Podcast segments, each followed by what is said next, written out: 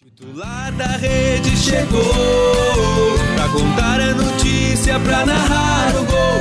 Titular da rede chegou pra contar a notícia, pra narrar o gol. Se tem jogo na baixada com o titular eu vou. Na pelada com os amigos titular eu sou. Se tem gol no periquito com o titular eu vou. Na torcida do meu time titular eu sou. Chegou pra contar a notícia, pra narrar o gol. Titular da rede chegou pra contar a notícia, pra narrar o gol.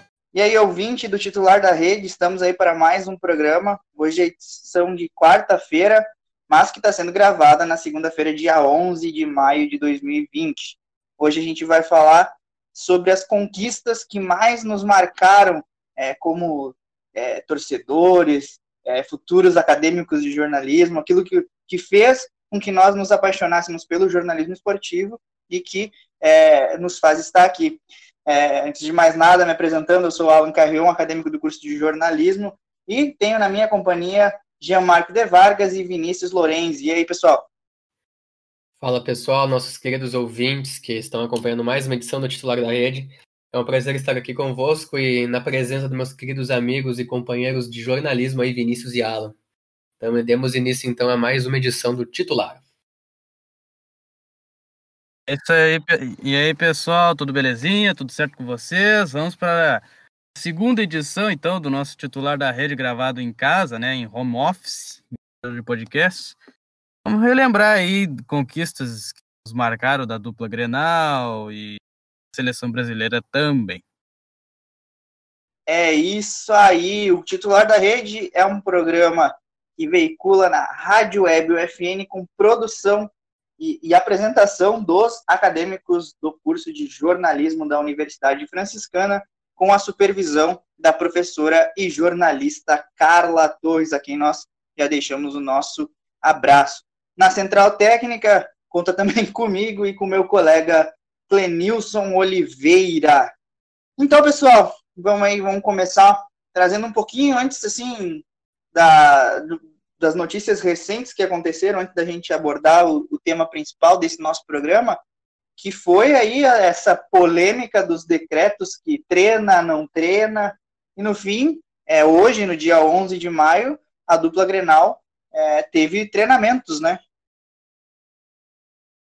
É isso aí, já, já voltamos com o recomeço de algumas atividades voltadas ao setor da preparação física do, dos atletas da dupla Grenal, mas ainda há quesitos que podem acabar consolidando aí, quem sabe, uma mudança, uma alternância na, na decisão não só da por parte do presidente da Federação Gaúcha, Luciano Roxman, mas também por parte da diretoria das, dos dois clubes aí gaúchos. Então, acredito que até o momento vai dando tudo dentro dos conformes, com possível retorno, mas na situação voltada ao coronavírus não, não tem um freio ainda já estabelecido para acabar acatando 100% da segurança de atletas e funcionários. Então, aguardemos aí novas decisões e outros comunicados que podem acabar mudando as atividades que já voltaram à normalidade. É isso aí. Então, com essas notícias, a gente inicia o nosso titular da rede Infelizmente, nós não temos muito ainda o que abordar, porque a gente vê que, como a gente falou na primeira edição do titular da rede em casa, gente, o esporte está parado, é, está voltando aos poucos, como em casos da, no caso da Alemanha, no caso da Coreia e também da La Liga, que em breve estará retornando aí às suas atividades. Claro, não, não estamos falando de países que estão no epicentro, como é o caso do Brasil, que até dias atrás teve, chegou a ter é, 800 mortes num dia, fechando aí também 10 mil mortos é, pela, pelo, pela epidemia de Covid-19, o coronavírus, que está é, transformando a sociedade em algo, assim, difícil de se ver. Mas bons exemplos aparecem e isso é algo que tem que ser valorizado. Diversas ações de solidariedade, diversas ações é, de cuidado para aqueles que mais precisam. Então, nesse espírito, a gente vai falar de coisas boas, porque também é nossa missão aqui alegrar é, o povo nesse tempo aí de, de, de, tão, tão duro que nós estamos vivendo, né, de isolamento social, de não poder ver o nosso querido futebol e os outros esportes que gostamos. Mas é isso aí, vamos começar. Vamos, ah, vai falar, já? Vai Se me permitir fazer um parênteses, essa questão das, das, das atividades de solidariedade, né, que não só as equipes da dupla Grenal, entre outros clubes do interior gaúcho, acabaram promovendo durante a quarentena, são atos que acabam resplandecendo a solidariedade e as, as gratificações, né, de a solidariedade pro, é promovida numa num período tão chocante que a gente vem passando atualmente. A própria doação de alimentos, distribuição de materiais de, de higiene, de prevenção contra o coronavírus, é, que foram acatados pela dupla Grenal, inclusive ex-atletas e atletas, como foi o caso, inclusive, do D'Alessandro, do próprio Hernan Barcos, que ajudaram na distribuição de alimentos para é, instituições carentes de Porto Alegre. Teve o caso também do Índio, do Tinga, do Maicon, Jeromel, que acabaram ajudando também nessa distribuição e doação de materiais que acabam se tornando preciosíssimos, ainda mais nesse período. Também valendo ressaltar instituições voltadas ao setor do esportivo do tênis, do judô, do futsal aqui no Rio Grande do Sul também foram bastante fortes nesse quesito de atos solidários e beneficentes a pessoas necessitadas. Então, como você falou, são informações, são notícias aí que acabam nos deixando felizes e que a gente acaba recriando, né? Novas expectativas e nos dando cada vez mais esperança para sair dessa situação. Uma mão acaba é, cobrindo a outra, né? Acaba ajudando a outra. É isso aí. E por falar em uma mão lava a outra, não esqueçam de lavar bem as mãos nesse período aí de, de quarentena. Mas é isso aí. Vamos começar a falar do nosso assunto, que são as nossas lembranças do esporte, né?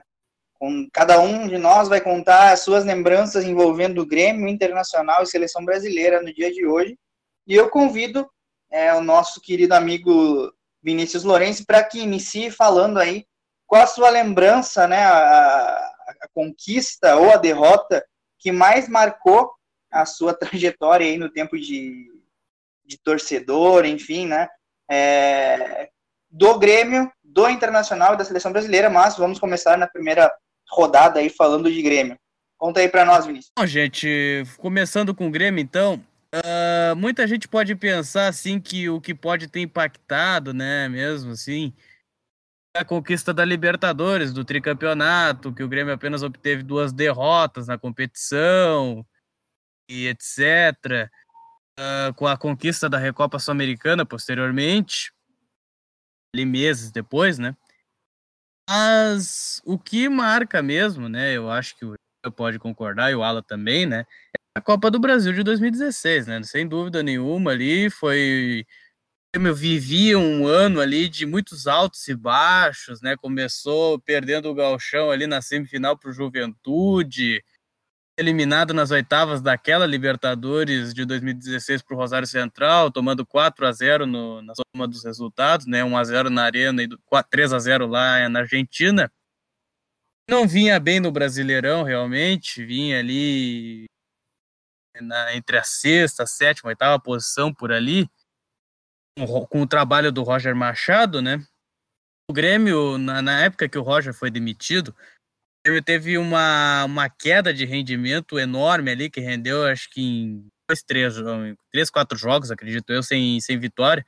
lembro que a última derrota foi para Ponte Preta, se não me engano, por 3 a 0 até lá, lá, na, lá em Campinas. É, foi realmente isso. Agora eu tô aqui checando, é. Foi o jogo que o Roger foi demitido.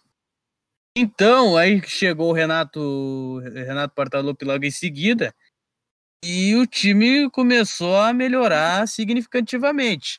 É certo que na Copa do Brasil o time arrancou bem com o Roger, né? Ganhou lá em Curitiba 1 a 0 E aí, na volta com o Renato, né? Que, se eu não me engano, não lembro se foi o primeiro jogo do Renato, se foi o segundo, foi ali. Foi três o primeiro primeiros, isso eu tenho certeza. É, dois dias primeiro, depois né? da chegada dele, se eu não me engano. Foi dois dias depois da chegada dele no Grêmio. Isso. Justamente, é, foi, foi logo em seguida ali que ele chegou, já, já, já teve aquele jogo. A gente via que o Grêmio não estava tão bem no jogo, mas também não estava mal para tomar um gol. Acabou levando. Aí perdeu a vantagem que tinha adquirido em Curitiba e foi para os pênaltis. E aí nos pênaltis brilhou a estrela do goleiro Marcelo Groy. Os jogadores foram muito incompetentes na cobrança de pênaltis. Se eu não me engano, teve mais de 14 pênaltis batidos e foi 4 a 3 resultado. E daí o Grêmio, a partir daquele resultado ali de ter vencido pênaltis, o Grêmio começou a vencer e não parou na Copa do Brasil, claro, né? O Grêmio teve um enfoque na competição ali todo na Copa do Brasil. O Grêmio, se eu não me engano, depois desse jogo do Atlético, ele não perdeu mais, né? Ele não, não foi derrotado. Ele começou ali, perdeu, perdeu para o Atlético aquele primeiro jogo. Aí ele ganhou do Palmeiras na Arena, né? O Palmeiras, então, líder do brasileiro, o time que estava a ser batido, né? No, nos pontos corridos e também na, na questão da, da do mata-mata. Venceu na Arena e empatou lá e saiu perdendo lá, né? Aí o Grêmio ganhou, foi para a semifinal com o Cruzeiro, ganhou lá em, lá em Minas e empatou aqui na Arena. E aí na última, na final contra o Atlético, uma exibição de gala em Minas, né? 3 a 1 mesmo com a expulsão do Pedro Rocha, né? O Grêmio vinha dominando o jogo até o Pedro Rocha ser expulso. Daí o Grêmio foi obrigado a recuar, levou o gol. Mas o Grêmio mesmo com a menos, né, teve um contra-ataque fulminante, o Everton fez o gol e aqui na Arena foi só administrar o bom resultado que conseguiu lá. E o que eu quero dizer é que o Grêmio, num ano que estava completamente assim, desacreditado, né? Porque o Grêmio foi mal no galchão, ali na, na fase de mata-mata, porque nos pontos corridos estava indo bem, se eu não me engano, tinha até sido líder da primeira fase. Tava mais ou menos na Libertadores, estava meio bambo ali mas conseguiu passar e aí chegou nas oitavas e já vinha várias Libertadores, se eu não me engano, desde 2011 o Grêmio não a, o Grêmio começou a cair nas oitavas e foi 2011, 2014, 2016, caindo ali na, na, na, na, na 2013 também, caindo na, nas oitavas de final. A última vez que o Grêmio tinha passado foi em 2009, da, da, passou das oitavas. Então, num ano que o Grêmio estava completamente perdido, desacreditado, o Grêmio ganhou um título que há 15 anos não havia conquistado, curiosamente, o mesmo título da Copa do Brasil. E o Grêmio conseguiu no, uh, se recuperar num ano que estava completamente, bem, bem, dizer, quase perdido, né? Era a última chance que o Grêmio tinha de conquistar alguma coisa. E, e aproveitou com o bom trabalho que o Renato fez naquele, naquele final de, naquele finzinho de ano ali, de setembro em diante. Dando sequência, então, à fala do Vinícius, é. de uma maneira bem resumida, acredito que, olha, do, começando pelos melhores momentos, né? Concordo também que a, olha, no meu ponto de vista, a Copa do Brasil, sem dúvidas, foi, a, foi o que marcou a retomada das felicidades em conquistas do, do tricolor gaúcho é, pelo principal fato, né? Os 15 anos sem título, sendo que 2001 havia sido a última conquista com a com tetra da Copa do Brasil contra a equipe do Corinthians no Pacaembu. E depois daquilo o Grêmio só acabou batendo na trave. Foi uma época muito difícil, eu acho, acredito, para o torcedor do Grêmio, porque simultaneamente ah, os tropeços da, da, do Grêmio foi um período, melhor período vivenciado pelo seu arquirrival, onde pratica, praticamente não, onde ganhou todos os títulos internacionais que poderia, que qualquer clube deseja ganhar. Então, Recopa, Sul-Americana, Libertadores, Mundial e Copa Suruga, e o Grêmio só batia na trave. Foi uma, foi uma situação, acredito que tenha abalado bastante o torcedor, tanto em 2007, quando poderia ter sido, em 2002, quando poderia ter sido o primeiro clube brasileiro a ser tricampeão da Libertadores, até numa semifinal onde foi eliminado nos pênaltis pela equipe do Olímpia, uma semifinal inclusive muito polêmica, com erros e né, situações voltadas à arbitragem.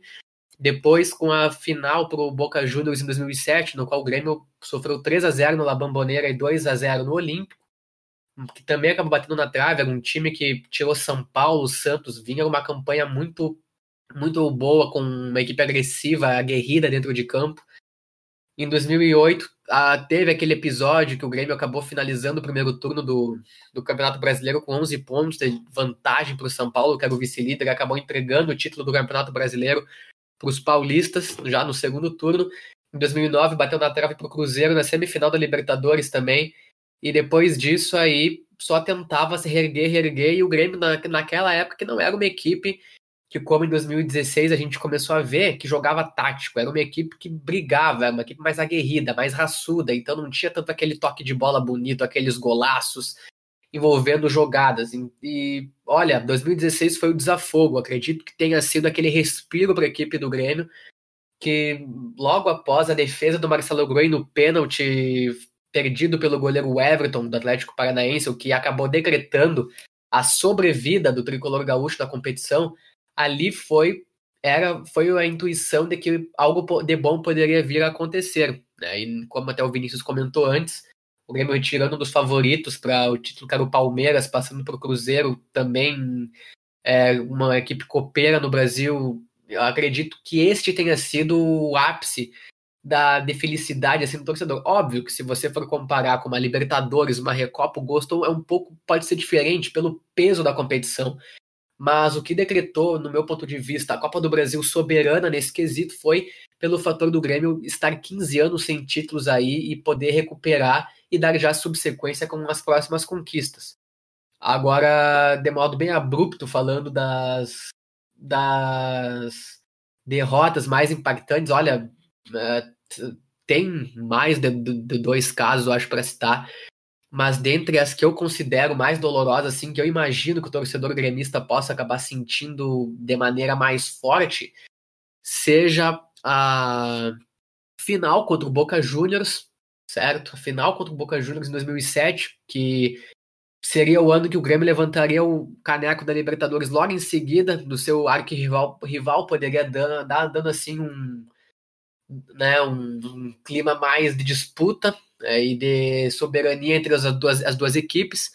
E juntamente dessa, a semifinal em 2008 contra o River Plate, na qual né, tivemos aí muitas polêmicas envolvendo arbitragem com gol de mão do River Plate, com as, uh, as e atitudes falhas do técnico Gajardo, do que né, acabou aí descumprindo regras impostas pela Comebol desde outras fases da mesma competição e acabou passando ileso nelas, assim como também o que eu acredito que tenha doído mais do que esses dois fatores tenha sido aí a expulsão, a entrada do zagueiro Bressan, que acabou aí eliminando parcialmente o, o sonho do tetracampeonato da Libertadores. Sabe? Depois, ah, mas depois teve o 5 a 0 para o Flamengo, tudo bem, mas no 5 a 0 é, todos sabiam que era muito difícil o Grêmio passar. O Grêmio não tinha um setor defensivo que fosse capaz de aguentar e parar as, o ataque flamenguista. Então já não era uma classificação de tão convicta para o torcedor. Mas agora, contra o River Plate, é, fazem que o Grêmio ganhou de 1 a 0 da equipe argentina no Olímpico, de Monumental. E no jogo de volta, abrindo o placar com 1 a 0 deixar a virada acontecer ainda mais com um pênalti, em que o zagueiro Bressan estende a mão, olha, acho que até mais alto que o travessão.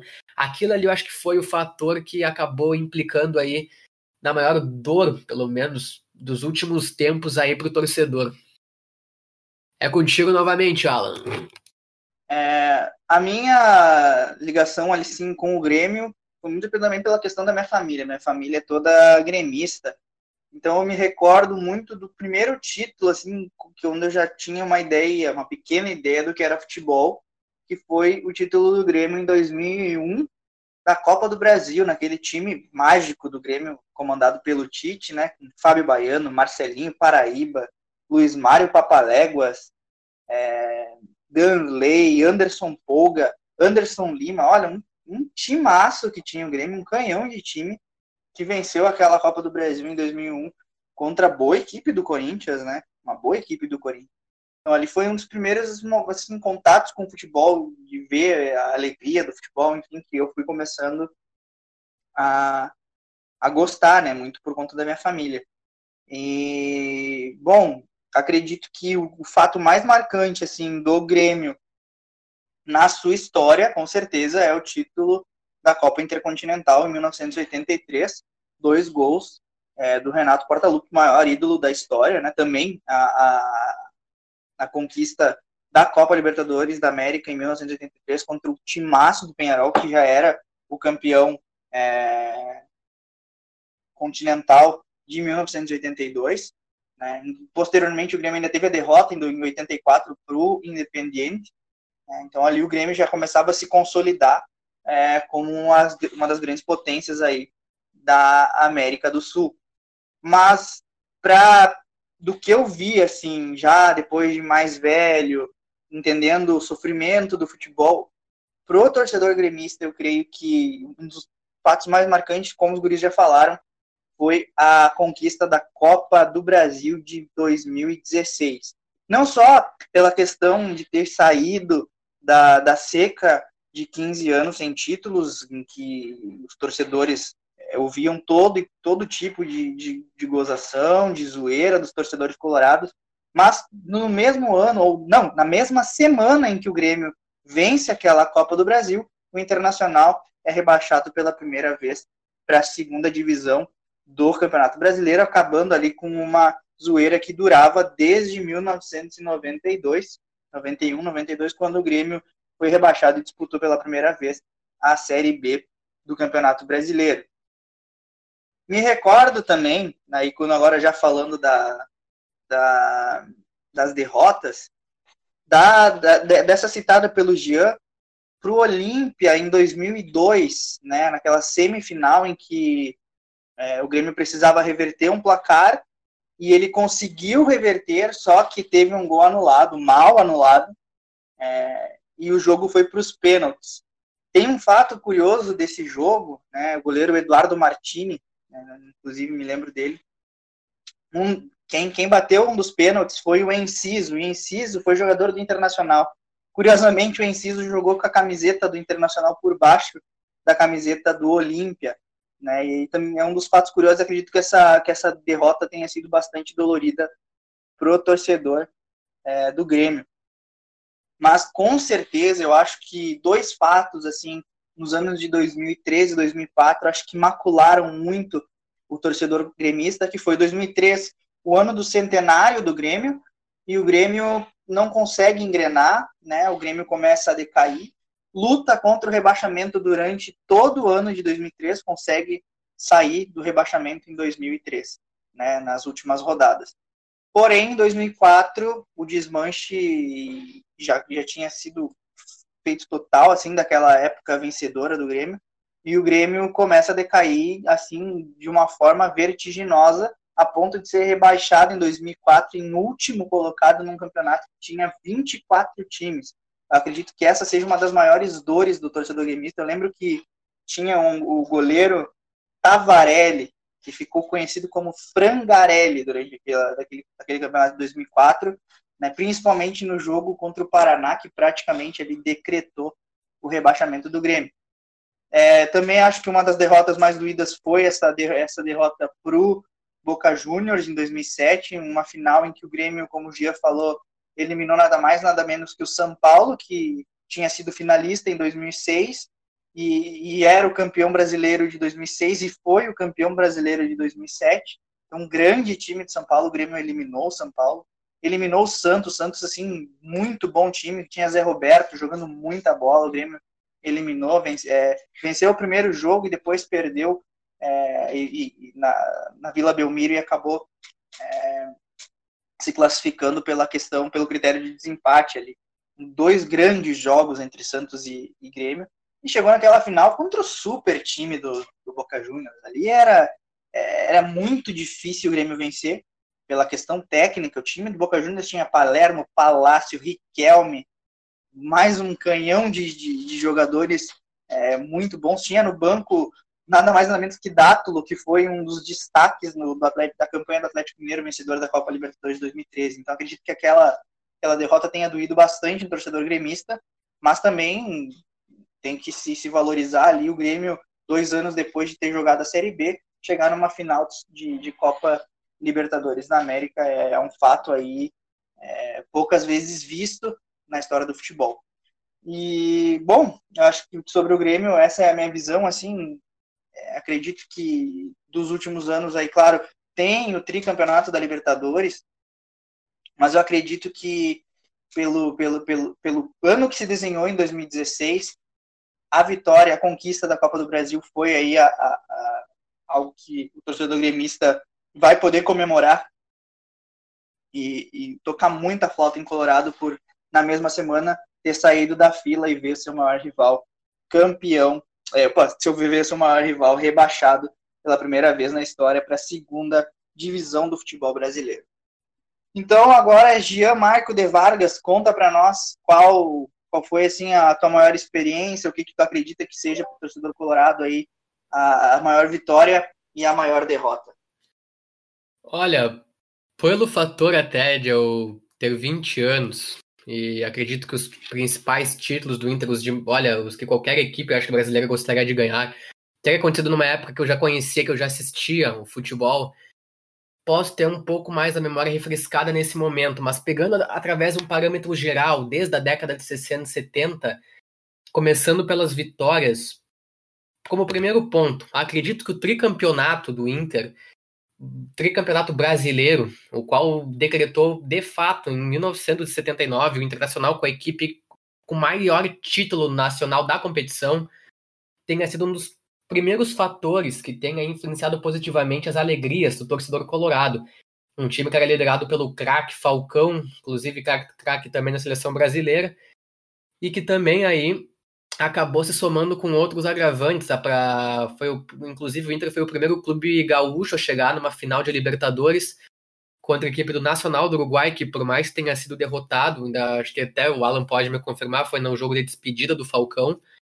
Foi um momento aí que Exato. E foi um momento aí que marcou positivamente, acredito eu, a, as alegrias aí da, da, do torcedor colorado em ver seu time com o maior número de campeonatos brasileiros no Brasil, algo que é muito difícil, ainda mais tratando de hoje, né? As equipes do eixo Rio-São Paulo que estão disparadas nesse sentido. E desde que o Campeonato Brasileiro acabou se tornando por pontos corridos, a dupla Grenal não conseguiu chegar mais lá a levantar o caneco. Então acredito que esse tenha sido um dos primeiros momentos aí que, a, que tenha dado aquela êxtase para o torcedor. Logo em seguida, vendo a partir já de 2000, sem sombra de dúvidas, o ano mágico do Inter, os dois anos mágicos, do meu ponto de vista, tanto 2006 como 2010, que era um, um time que, no meu ver, olha, dominava muito bem o, o, o Brasil, era um futebol majestoso. 2010, acho, acredito eu que tenha sido mais, mais caracterizado pela técnica, em 2006 um pouco mais pela raça.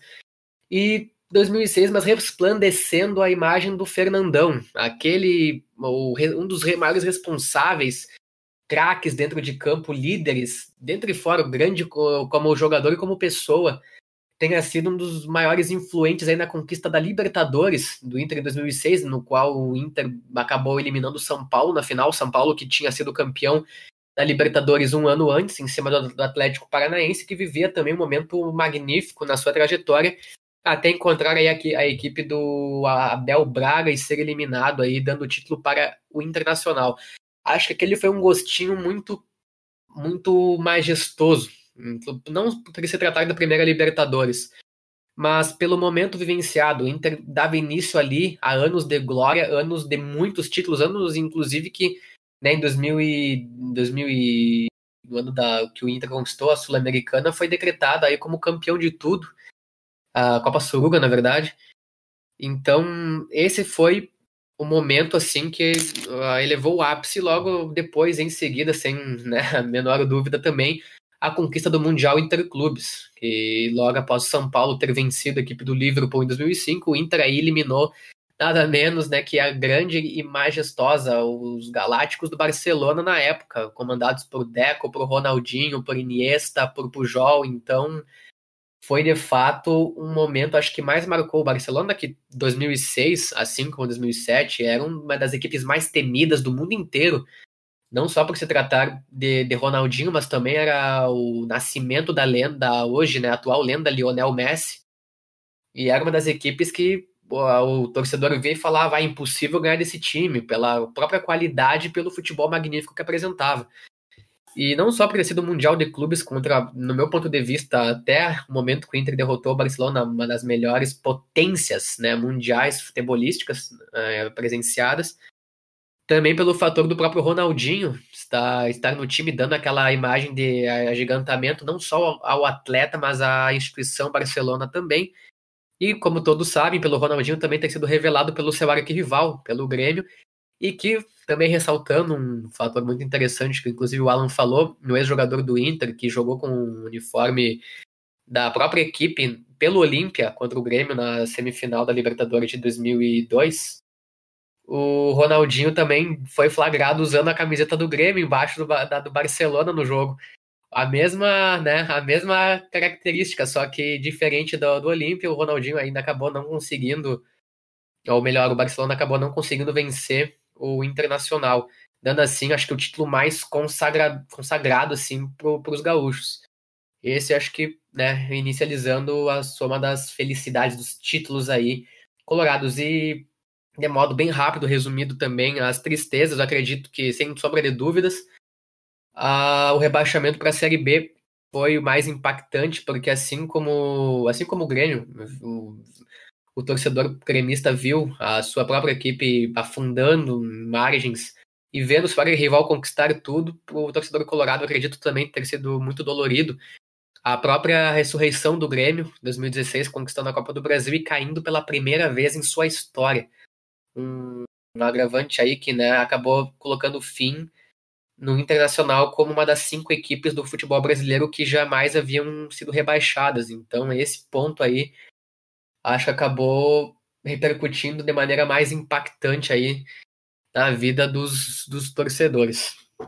Bom, eu acho que a, a década ali, né, de 2000, uh, ah, de 2000 a, dois, é, a 2009, no caso, e até o comecinho da década de 2010 ali também, foi mágico para o Inter, né, porque saindo um pouco das conquistas internacionais, né, que o time ganhou, eu queria até falar sobre os gauchões, né? Que o, na, na época, assim, 2001, quando o Grêmio foi campeão, os dois haviam empatado em conquistas, né? Os dois haviam 33 conquistas, os dois. Aí o Inter começa a ganhar em 2002, né? E eu fiz as contas aqui do, de 2002 para cá, né? Eu fiz as contas aqui de quantos gauchões teve de 2002 a 2019, que foi o ano que parou, né? E 2020 ainda não acabou. Uh, quantos gauchões o Inter havia vencido? Eu já confirmo aqui para vocês, rapidinho. Eu não tinha, eu, eu, pensei em falar isso agora de improviso aqui. Só deixa eu fazer minhas contas aqui rapidinho. O Inter venceu em 2002, 2003, 2004, 2005, Aí Isso. Tetra, Esse né? eu, eu, tô, eu tô com a lista aqui, eu só tô contando aqui rapidinho. 2004, 2005, tetra. Aí depois 2008, 2009, 2010, 2009, aí já são mais cinco. Então, de, de 2011 até 2016, o Inter ganhou mais cinco, seis. 11. É. Foram 11, 11, né? 11, é. E aí, assim, o Inter ganhou 11 galchões, né, de 2002 a 2019. Isso, e, e, e no caso, haviam sido. Espera só um pouquinho. 3 com 12, 15. Mais um 16, com mais dois 18. É, 18. O Inter ganhou 12. 11. É 12, né? Que eu falei? É só um pouquinho. Eu tenho aqui a Acho lista. Eu tô, tô, tô... A lista aqui rapidinho.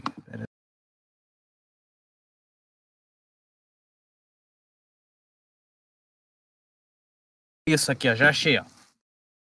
O Inter de 2002 em diante, 2001, relembrando aqui só para não perderem, né?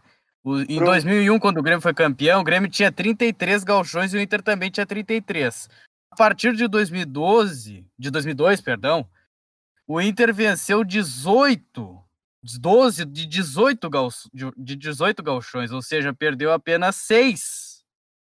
Então, né?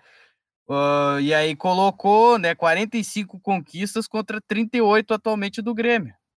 É, então são é, era tinha a hegemonia do Estado aí que até muita gente não gosta muito de falar disso, né?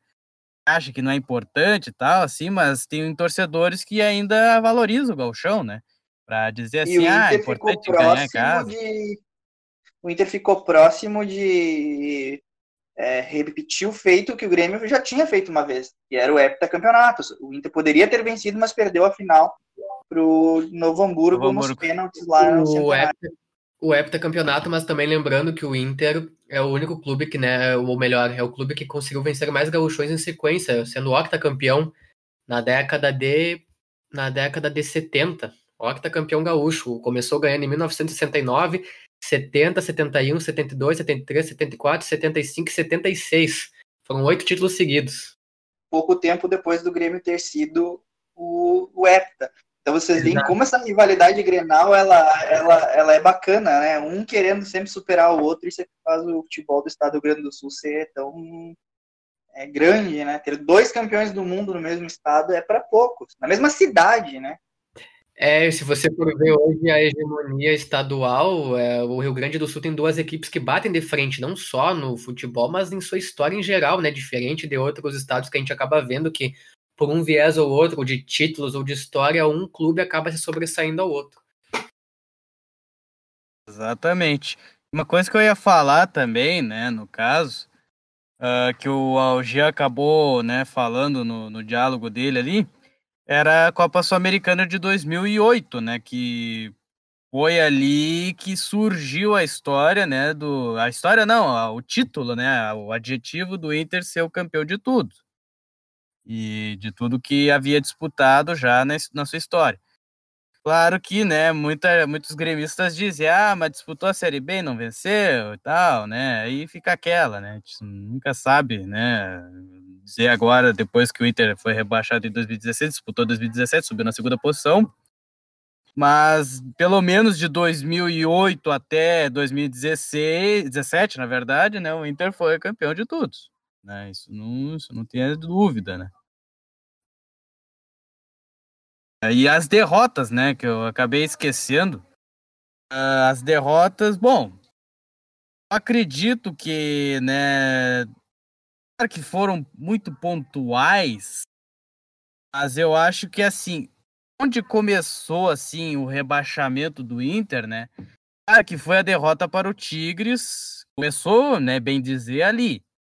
Derrota para o Tigres a semifinal da Copa Libertadores de 2015, que muita gente, né, os colorados e também torcedores em geral, assim, não só do. Até próprios gremistas disseram assim: ah, mas o Inter tá com um time fechadinho, joga bem, era aquele negócio do Diego Aguirre, né, de rodízio, né? Uh, o Inter tem, eu acho que dos quatro ali, a final é Inter e River Plate, né? No fim, o Inter acabou sucumbindo lá a viagem para o México, lá contra o Tigres, né? Havia vencido por 2 a 1 aqui no Beira Rio e aí acabou sofrendo uma derrota de 3 a 1 lá no México, foi eliminado. E a gente pode ver que a partir dessa eliminação, Inter não. Claro, ele, ele deu umas respiradas, né? Mas não reagiu bem assim à altura. Logo em seguida ali, o Inter estava, se eu não me engano, nas primeiras posições do brasileiro daquele ano de 2015 também.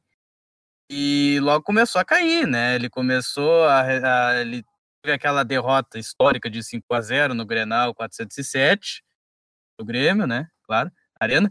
E ao decorrer do ano, o Inter é, não deu uma reagida, inclusive ficou fora da Libertadores de 2016. Eu lembro que na última rodada teve o gol do São Paulo, né? Que o São Paulo pegou a última vaga do Inter, se não me engano, foi, era, o São Paulo ficou em quinto, o Inter em sexto. Aí o Inter acabou perdendo ali aquela vaga para Libertadores para 2016. Aí o Inter deu uma boa respiradinha também, ganhando o galchão em cima do Juventude, né? E convenhamos também, não foi uma grande vitória do Inter, apesar de ter sido de 3 a 0 venceu lá, na, no, lá em Caxias também. Mas digamos que o Juventude não jogou em como jogou contra o Grêmio, né? E venceu o Grêmio e ainda fez um gol na arena que obrigou, obrigaria o Grêmio a fazer 4, o Grêmio acabou fazendo só 3 a 1 Aí o, o Inter começou bem aquele Brasileirão de 2016, né? E depois do jogo do Figueirense, o Figueirense venceu por 3 a 2 o Inter começou aquela sequência de 14 jogos sem vitória, né? Que acho que foi os 14 jogos que viraram 14 semanas para o torcedor, assim, 14 é uma uma, uma coisa infinita assim na cabeça do torcedor colorado que dizendo, pelo amor de Deus, esse time quando é que esse time vai ganhar? Já 14 jogos sem vencer. Aí conseguiu vencer ali, mas quando viu ali a situação já estava mais complicada ali, já era já era, se eu não me engano, já o mais da metade do campeonato já tinha passado até reagir, né? E o time ganhava uma, perdia duas, empatava outra, aí ganhava uma, perdia três, empatava duas, e assim ia até aí na última rodada, né? Empatando com o Fluminense. Eu acho que, sem dúvida nenhuma, né? Essa, esse ano de 2016 foi o pior da história do torcedor colorado. 2017 não foi muito diferente também. Vamos supor assim, porque Chegou na final do Gauchão e perdeu para o Novo Hamburgo nos pênaltis, que o Novo Hamburgo tinha o time bem fechadinho. A Série B deu muitas tropeçadas, né? Eu lembro que perdeu para Boa Esporte, matou com o Criciúma, perdeu para o Paysandu. É, muitas derrotas para times bem inferiores à da técnica do Inter. Muito se falava que o Inter deveria vencer a Série B com rodadas de antecedência, né? No fim não foi bem assim. Eu acho que o 2017 também foi um ano bem ruim. Agora, 2018, o Inter subiu e conseguiu dar uma recuperada. As, a, as maiores derrotas, assim, não foi uma, uma derrota assim que, né, tipo, uma derrota que impactou, assim, foi uma sequência de resultados que foi fazendo com que o Inter caísse. E eu acho que começou no 5 a 0 Isso aí. É, só complementando também que você citou do a ponto da derrota para o Tigres, acredito então, que, olha, no meu ponto de vista, aquele jogo também teve. É, na verdade, começou para o Tigres, né? Não, sim, sim, mas eu digo que aquele jogo, acredito que tenha aquela eliminação, na verdade, tenha pesado, é, olha, é, sobrepostamente aos outros acontecimentos, por dois fatores também. Era um ano que o Inter vinha muito bem, tanto no Brasileirão como na Libertadores. O Inter eliminou o Atlético Mineiro aquele ano. Aí também já havia ganho o jogo contra o Tigres no Beira-Rio. Só que pelo até, né, como é, os colorados, imagino, que não gostam de recordar, assim como os gremistas também não gostam contra o River Plate, teve o caso do gol contra do Jefferson, que acabou, de certo modo, decretando a eliminação do Inter. O Inter vinha perdendo por 2 a 1 o jogo, ou 2 a 0 até o momento. O Jefferson acabou fazendo o gol contra e aí dificultando mais ainda a vida do Internacional. E também outro fator que deve, sabe, que de certa modo atrapalhou também o rendimento da equipe colorada, que o Inter, olha, o Inter vinha muito bem até o momento, mas lembrando que teve a parada para a Copa América no mesmo período e aí com aquela folga dos jogadores, com aquela pausa entre os jogos, de certo modo acaba tirando um pouco do ritmo né, da, dos atletas e de, da, da, comissão em geral. E esse ponto eu acredito que tenha também influenciado de certo modo aí para a eliminação para o Tigres. O Inter era um forte candidato a ganhar aquela Libertadores. É isso aí. Bom, é, vocês já, já abordaram bastante assim, essas questões do Internacional, do Grêmio. E eu vou falar aqui um pouco também da minha na minha experiência né, com, com as vitórias e derrotas do Internacional. É, o Internacional, se a gente para para ver, foi o time que colocou o Rio Grande do Sul no mapa do futebol brasileiro é, na década de 70. Foi, sem dúvida nenhuma, o maior time da década de 70, finalizando a década de 70 com um título que eu acredito que nenhum time vai ser capaz de repetir, que é o título brasileiro invicto é, no famoso time que nunca perdeu. É, o Internacional na década de 70 foi o grande time, foi um dos grandes times do mundo, né? É, era como o Brasil naquela época era em equivalência o que é a Europa hoje, pode-se dizer que o Internacional na década de 70 foi, se não o, o maior time do mundo, foi um dos maiores times do mundo naquela época. Né? Visto que a Libertadores e o Mundial não eram é, vistos como são vistos atualmente por conta é, da, da abissal diferença entre os times é, da, da, da, América do Sul e do, da, da Europa. Bom, dito isso, acredito que o Internacional teve duas coisas bem parecidas das décadas de 80, 90 para essa agora década é, entre 2010 e 2020 e a que está iniciando 2020 foi a acomodação, né? É, o Internacional se acomodou é, na década de 80 por ter vencido é, todos os títulos brasileiros, teve um, uma acomodação, assim como teve uma acomodação na década de 90 com o rebaixamento do Grêmio, né? É, isso é, é, são coisas nítidas, né? O Internacional achou que não precisava mais se esforçar para montar grandes times, tanto que o Internacional só foi voltar a tentar fazer times bons, assim, em 97, quando o Grêmio já era campeão da, da América, do Brasileirão e da Copa do Brasil novamente. Então foi ali onde teve até o time do Internacional que bateu na trave, assim, em 97 no Campeonato Brasileiro, fez uma bela campanha, liderado pelo Fabiano, Sandoval, entre outros jogadores. E depois o Internacional começou com as dificuldades financeiras, que foi quando o Fernando Carvalho assumiu o Internacional em 2002, quase foi rebaixado é, na memorável campanha lá de, do, no jogo contra o Paysandu, gols de Maicon Librelato né, e Fernando Baiano. Dali para frente, o Internacional iniciou assim a sua é, arrancada para as vitórias, né? E acredito com certeza na que o, a maior vitória, o maior ano da história do Internacional foi 2006, né? Um time compacto, um time que agredia o adversário, mas também sabia se defender. Tinha, não tinha grandes nomes, mas tinha jogadores que entenderam o que era jogar no Internacional.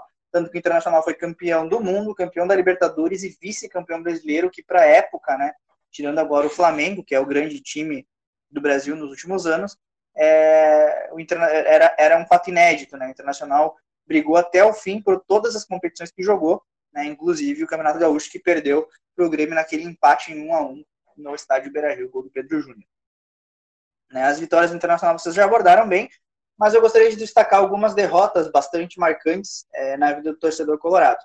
A primeira já foi falada pelo Gian, né, a derrota do Internacional para o Nacional em 1980, na final da Copa Libertadores da América, em que o Internacional era amplo favorito para vencer aquele jogo, acabou não vencendo e, como foi falado, era a despedida do Falcão né, manchou um pouco aquela despedida, mas, enfim, o torcedor colorado, é, que era tricampeão brasileiro, ter chegado numa final de Libertadores enquanto seu maior rival ainda não tinha um grande título de expressão, é, para o torcedor colorado o Inter fez muito, né?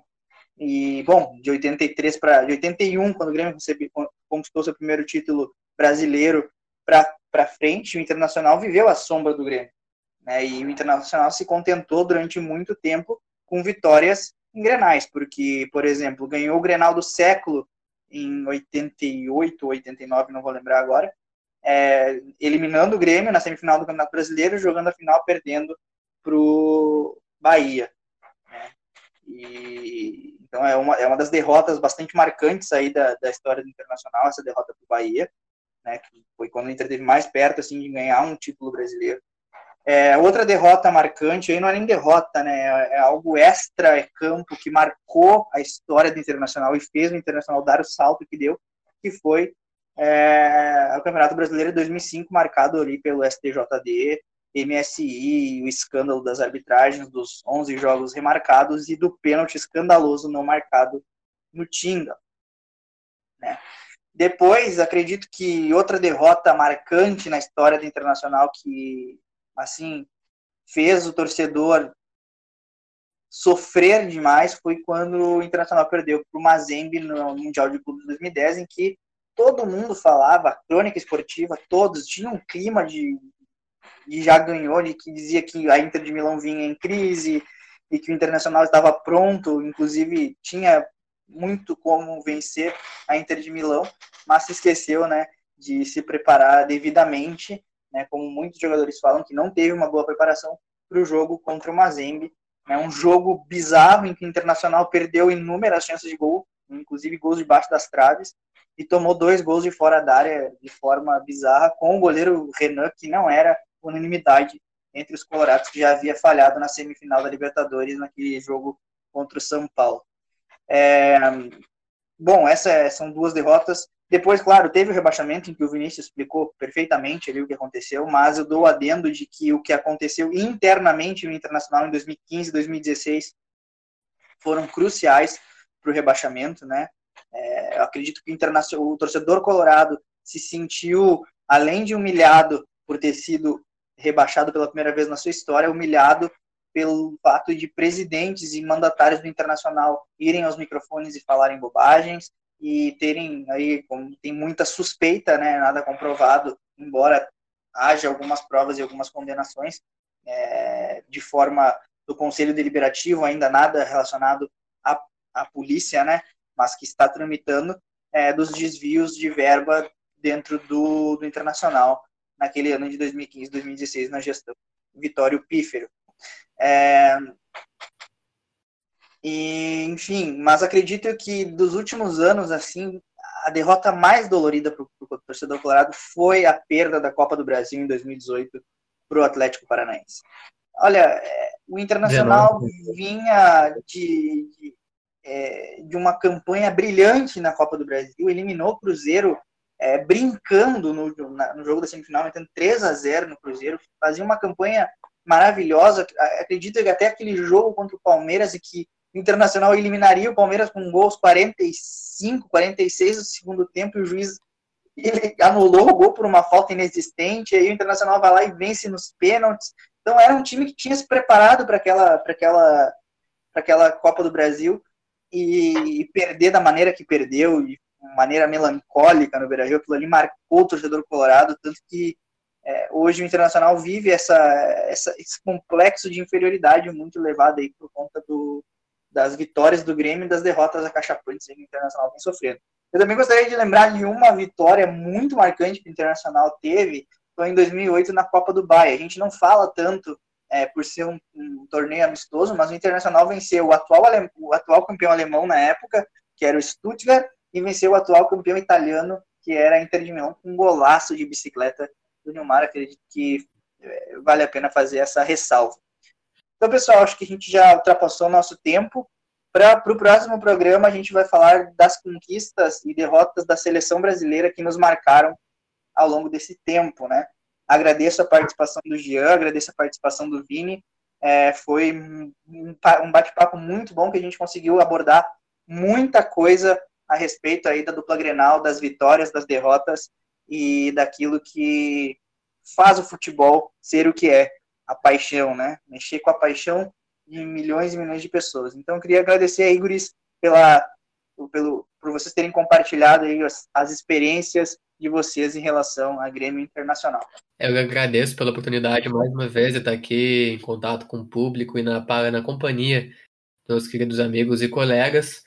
E é isso daí, cuidado sempre, mantenhamos-nos informados a respeito de qualquer assunto, principalmente no esporte, aqui é nosso foco do titular da rede.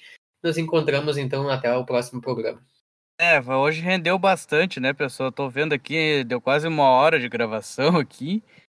Falamos muita coisa, é um prazer, sempre um prazer para mim estar tá conversando sobre futebol que é uma coisa que a gente ama, né? Que nós, nós três amamos muito, fora os outros guris que não estão participando aqui hoje também. E é isso aí, a gente tem que ir se cuidando, né? Se, se protegendo conforme a gente consegue, evitando sair de casa, né? Sair só, e se, se, se sair, né? Sair com máscara e tal, manter todos os cuidados necessários para que a normalidade volte o quanto antes, viu? Muito obrigado aí para vocês dois aí, né? É um prazer sempre estar falando de futebol com vocês e entramos no próximo titular da rede. É isso aí, lembrando que o titular da rede está voltando com a sua programação normal. É, hoje foi ao ar o programa gravado na sexta-feira a respeito da, do coronavírus, né? Está disponível também no nosso Spotify. E esse programa vai ao ar, é, está indo ao ar nessa quarta-feira, às 5 horas e 45 minutos, né, 15 para 6 da tarde, e vai ficar aí disponível também de forma é, é, ad eternum, aí, como a gente fala, no Spotify. agradeço aí a participação dos guris, agradeço a nossa audiência, as pessoas que fazem o titular da rede acontecer, da mesma forma que agradecemos a professora e jornalista Carla Torres por todo o suporte e a supervisão que ela nos dá, e também o suporte técnico do nosso querido amigo Lenilson Oliveira. Nós voltamos na próxima sexta-feira aqui na programação da Rádio Web normalmente e também no nosso Spotify da Rádio Web UFN. Muito obrigado pela participação de todos vocês e até lá. Valeu! Rede chegou pra contar a notícia, pra narrar o gol. Titular da rede chegou pra contar a notícia, pra narrar o gol. Tem jogo na baixada com o titular eu vou. Na pelada com os amigos titular eu sou. Se tem gol no periquito com o titular eu vou. Na torcida do meu time titular eu sou. Titular da rede chegou pra contar a notícia, pra narrar o gol. Titular da rede chegou pra contar a notícia, pra narrar o gol.